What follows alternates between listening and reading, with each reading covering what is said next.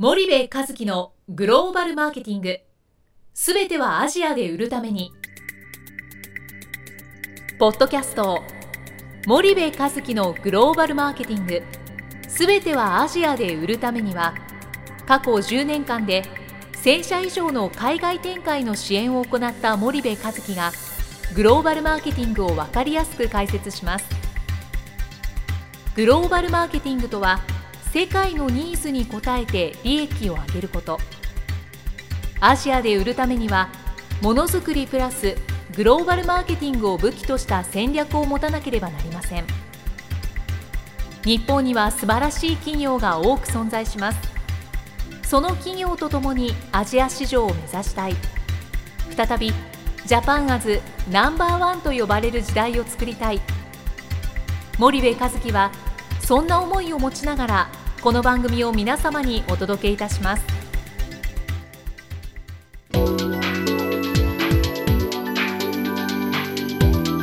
こんにちはナビゲーターの東忠夫です。こんにちは森部和樹です。ではあの引き続きあの王さんの話とか質問にうん、答えていきたいと思うんですけれども、はい。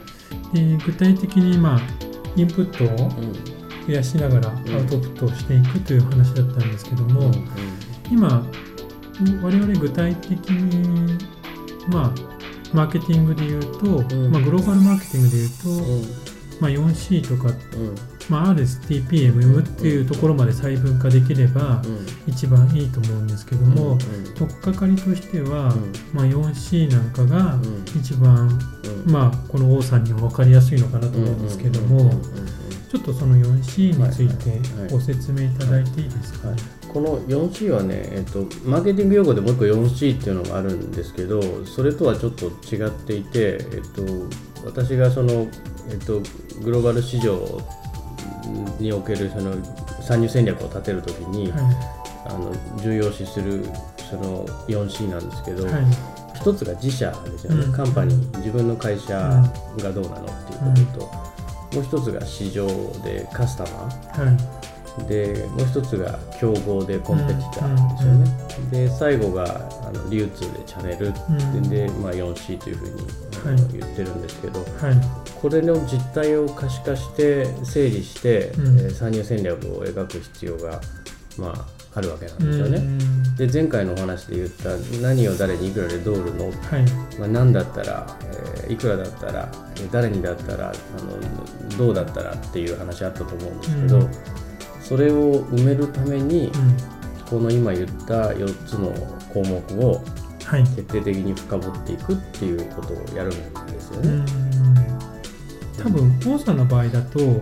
まあマーケティングを社長じゃないので、うん多分本業のこの 4C っていうのが具体的にできてるかどうかっていうのは結構この分だけ見ると微妙な感じするんですけど、うんこうやって新規じゃなくて既存のそうですねこの既存をやっぱり客観的に見た方がいいのか、うん。既存はまあ一回置いといて、新規から始めた方がいいのかって言ったら、うん。森部さん。としてはどん。な風に考えられますかね。えっとね、既存の事業における常識は引き込んでほしくないんですよはい。ね。なんですけど、同時に客観視して見ていくっていうことはすごく重要なので、うん。既存事業を無視しなさいと言っときながら既存事業を見なさいって言ってるはいんですよね。でこれがすすごくむ難しい話なので、うん。もう一旦無視しろって言うんですけど、ん。なかなかできないんでねそんなの。そうですね。なんで東さん言う通り既存のね、えっと、事業の常識は持ち込まないと。はい。ただし、えっと、既存の事業はじゃああの成功してるってことは必ず載ってるので、そうね。うん、そこは見て確認をするっていうことが重要だと思いますけどね。うん。そうするとやっぱ既存の事業の 4C っていうのも一うん。旦軽くでもいいのでうん。知っとく必要がうん。あるということなんですかね。そうですね。特にまあエンジニアの方だと思うので、うん。実際にお客さんとか競合さんとうん。あんまり触れたことがうん。逆にないうん。方々が新規事業をやられると。すると、そうですね。うん。そこは重要かもしれないですね。うん。でまあ、じゃあ既存の事業を、うん。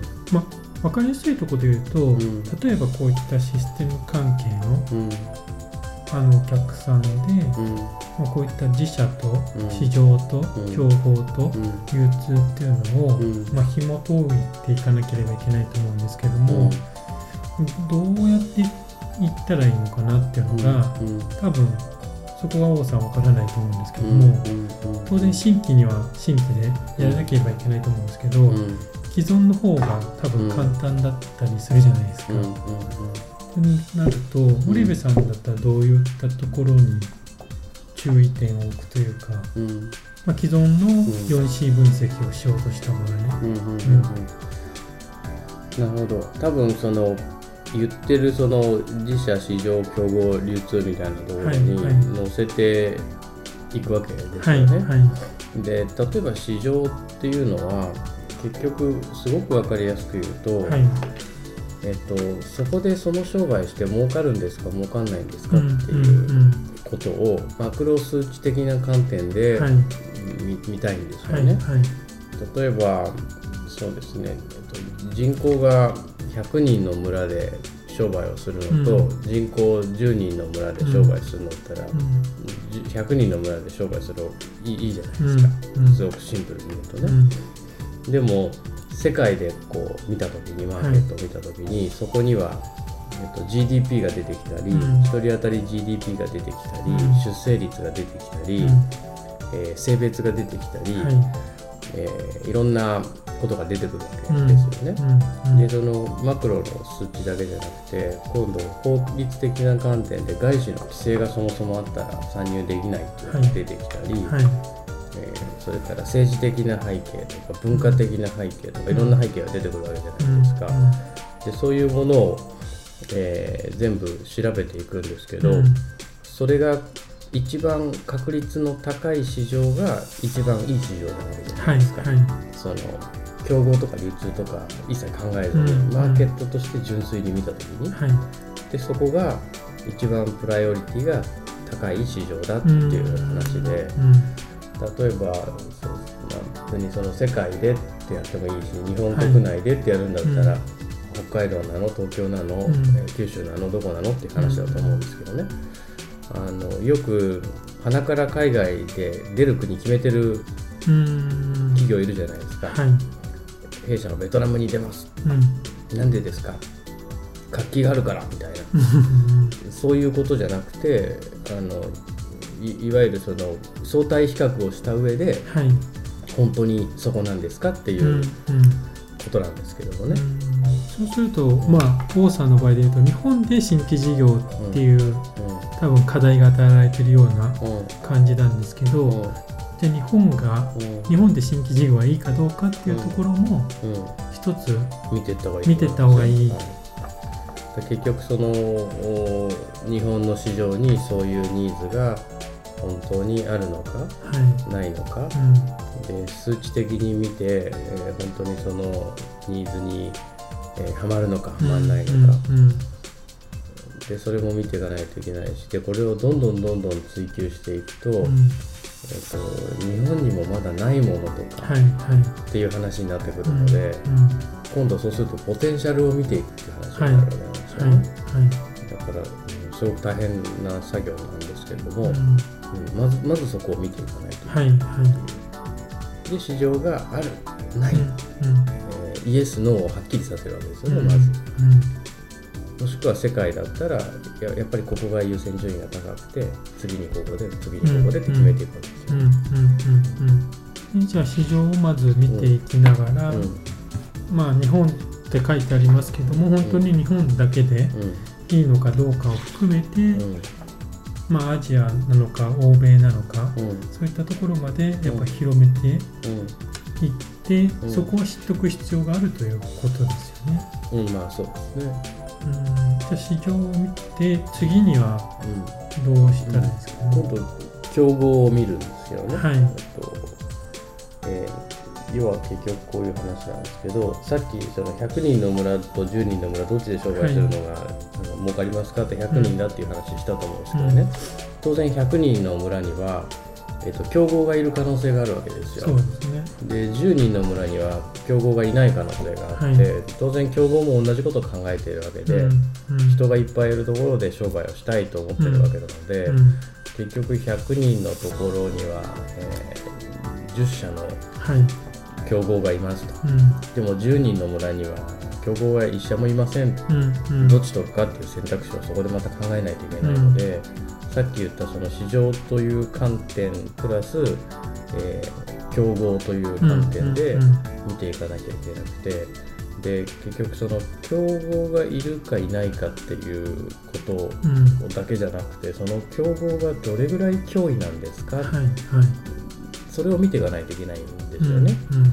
うん。であの何を強みとしていてどこに弱点があってはい。で果たしてそれをつく方法ってあるの？っうん。ていうことを具体的に整理をしていかないとはい。いけないってうんいうのがうん競合を見るっていうことなんですよね。はい。でこの領域になってくると自社内でうんそんな調査ができるかっていうと、なかなか難しいと思います、うん。これ持ち屋持ち屋なんで外注使ってやっていくっていうことの方が圧倒的に早いっちゃ早いですよね、競合を見る場合っていうのは具体的にこういったところを見るとかっていうのは何かあるんですかね。これも競合のその可視化ってすごくこうセンシティブなはいはあのものじゃないですか、いはい。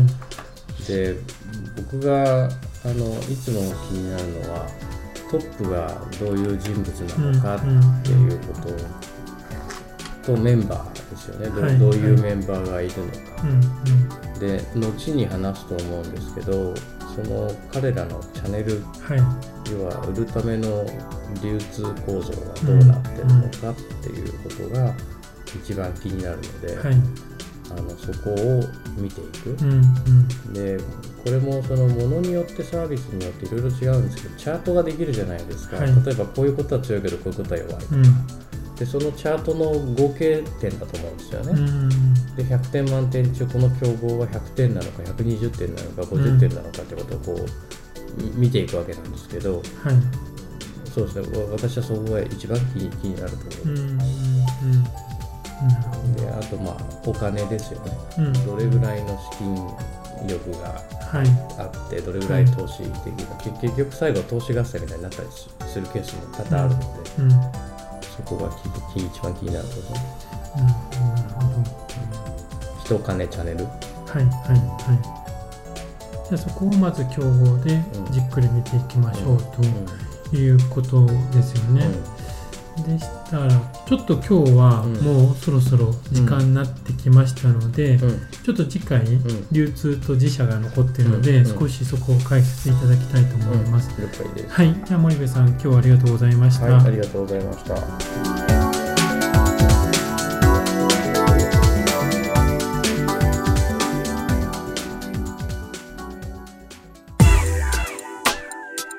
本日のポッドキャストはいかがでしたか？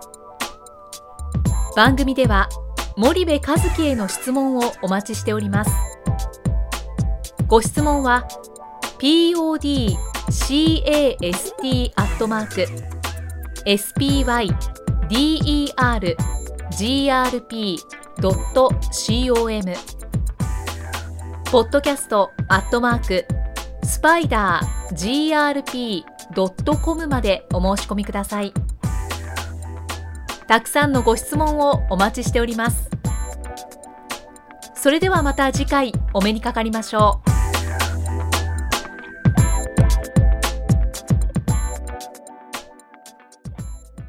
森部一樹のグローバルマーケティング。この番組はスパイダーグループの提供によりお送りしました。